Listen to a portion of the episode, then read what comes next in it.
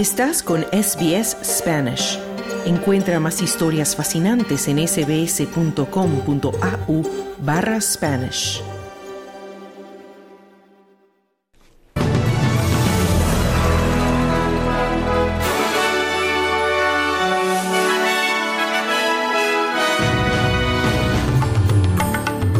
Primer ministro Anthony Albanese llega a San Francisco para asistir a la cumbre de la PEC. El ministro de Inmigración Andrew Giles presenta al Parlamento nuevo proyecto de ley para modificar la ley de migración. Israel afirma haber encontrado un centro de mando operativo y bienes de Hamas en el mayor hospital de Gaza. Estos son los titulares de este jueves 16 de noviembre.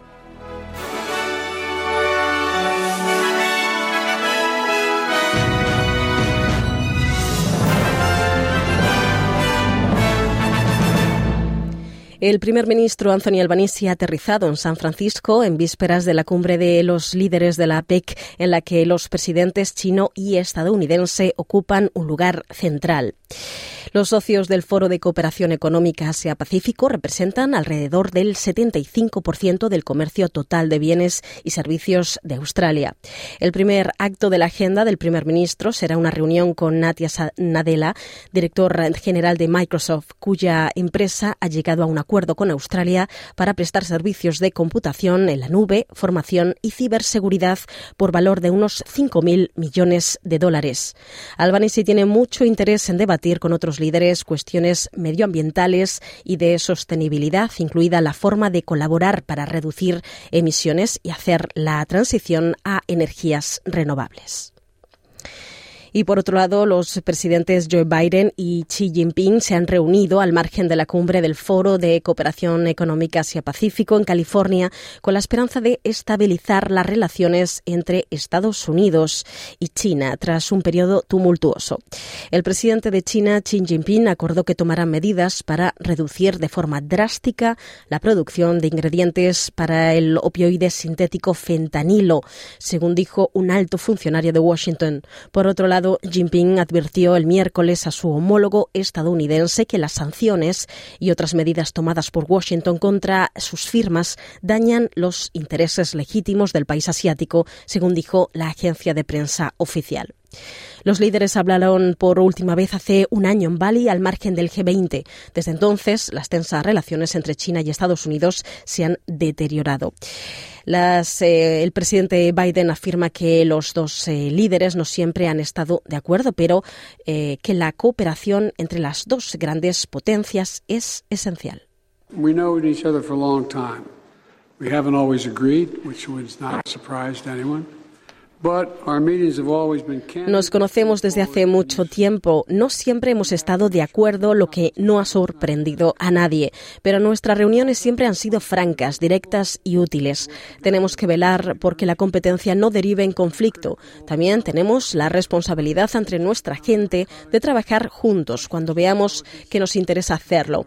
Y los retos mundiales críticos a los que nos enfrentamos, desde el cambio climático a la lucha contra los estupefacientes o la inteligencia artificial exigen nuestros esfuerzos conjuntos. Y por otro lado, Israel afirma que sus eh, tropas han encontrado un centro de mando operativo y bienes pertenecientes a militantes palestinos de Hamas en el mayor hospital de Gaza.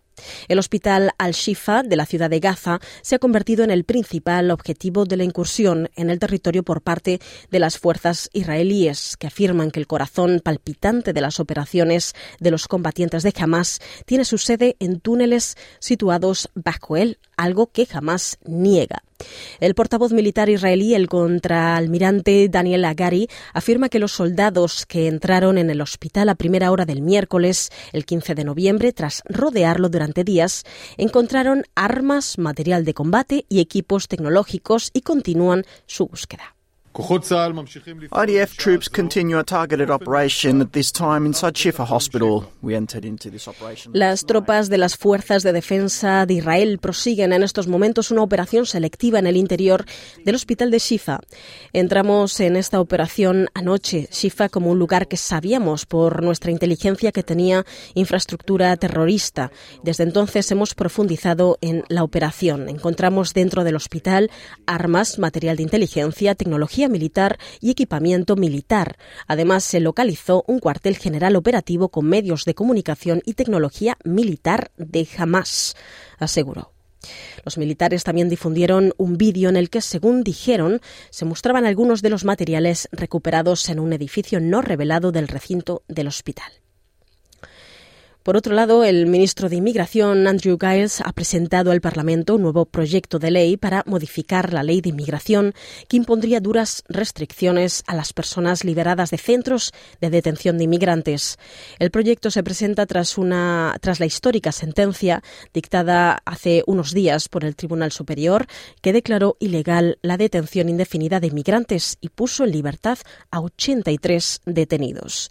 Entre las restricciones introducidas por el nuevo proyecto de ley figura la vigilancia de los detenidos liberados mediante dispositivos como tobilleras y la obligación de comunicar cualquier cambio en su situación como domicilio o situación financiera. Cualquier incumplimiento de las condiciones de visado podría acarrear multas o una pena de prisión. El ministro Giles afirma que el Gobierno está estudiando nuevas medidas para garantizar la seguridad de la comunidad. That we enact this legislation as a priority, further safeguards are being considered. Aunque es importante que promulguemos esta legislación con carácter prioritario, se está estudiando otras salvaguardias. La protección de la comunidad sigue siendo una prioridad. Y las medidas incluidas en este proyecto de ley son fundamentales para proporcionar al Frente Legislativo y apoyar este resultado, decía. Por otro lado, la senadora liberal Jacinda Nampijimba Price afirma que la oposición está dispuesta a apoyar las nuevas leyes de gobierno relativas a los detenidos recientemente liberados siempre que haya total transparencia al respecto. Esto se produce cuando la ministra del Interior, Claire O'Neill, anunció que las leyes impondrán una serie de restricciones a los detenidos. La semana pasada, el Tribunal Superior declaraba ilegal esa detención de inmigrantes. Entre los liberados hay tres eh, asesinos y varios delincuentes sexuales. La senadora Price ha declarado al Canal 9 que la seguridad de la comunidad está por encima de todo. At the core of this and the Australian community's safety mm. is what is most important. Uh, and we'd love to have, um, you know, en el fondo, lo más importante es la seguridad de la comunidad australiana y nos encantaría tener algunas respuestas, aunque no se dieron respuestas ayer durante el turno de preguntas en cuanto a las condiciones de visado de algunos de los 83 que fueron puestos en libertad, ni sabemos qué número de ellos eran violadores, pedófilos o asesinos. Hay muchos detalles que el gobierno tiene que ser franco con nosotros y con el pueblo australiano, decía. Y por otro lado, la ministra de Infraestructuras, Catherine King, ha anunciado que el Gobierno federal suprimirá 50 proyectos de infraestructura de alto riesgo en todo el país. La medida responde a una revisión independiente de las infraestructuras, según la cual los 120.000 millones de dólares en infraestructuras se enfrentarán se enfrentan a 33.000 millones en costes y retrasos. Según King, el informe contenía 15 recomendaciones, todas ellas aceptadas o aceptadas en principio por el Gobierno. King ha culpado a la coalición de los recortes en infraestructuras, acusando al anterior Gobierno de comprometerse en exceso con los proyectos. It is clear uh, that the previous government deliberately set about announcing projects that did not have enough funding and they knew could not Está claro que el gobierno anterior anunció deliberadamente proyectos que no contaban con financiación suficiente y que sabían que no podrían llevarse a cabo. Solo puede calificarse francamente de vandalismo económico, se lamentaba. Y por otro lado, el referéndum sobre la voz indígena aparece en las cifras oficiales de población activa como un impulso puntual al empleo. La contratación podría haber aumentado en octubre para eh, dotar de personal a las cabinas de votación, ya que los australianos votaron sobre una propuesta para consagrar la voz indígena en la Constitución.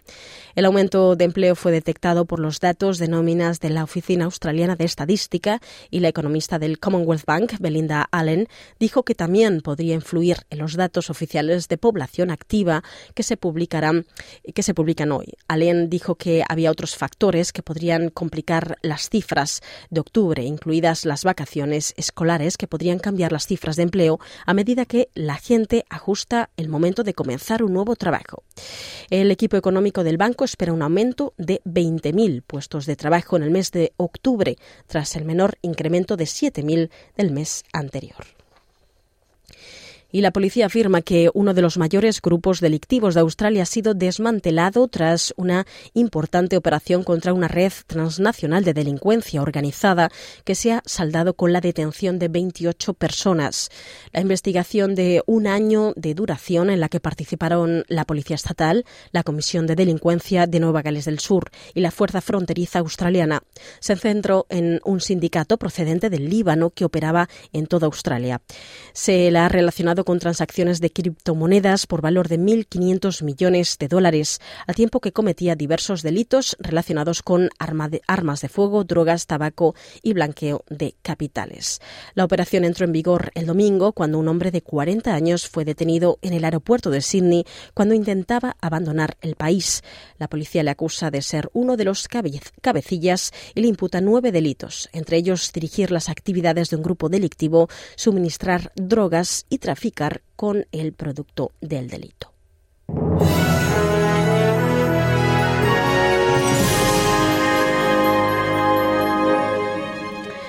Hablamos ahora del pronóstico del tiempo. Para esta tarde se esperan de máxima 29 grados en Perth en un día soleado, 22 grados de máxima en Adelaide en un día parcialmente nublado. En Melbourne 18 grados en una tarde de lluvia. Hobart alcanzará 15 grados centígrados, también ligeras lluvias. Canberra 26 grados y, misma y mismas condiciones. Sydney alcanzará los 26 y ligeras lluvias. Brisbane 33 grados de máxima y posibles tormentas con lluvias. Cairns 32 grados de máxima en una tarde soleada y 33 en Darwin con posibles lluvias. Hasta aquí el boletín de noticias de SBS Audio. Ahora te invitamos a continuar en sintonía de Australia en español. Mañana más información a partir de la una. Muy buenas tardes.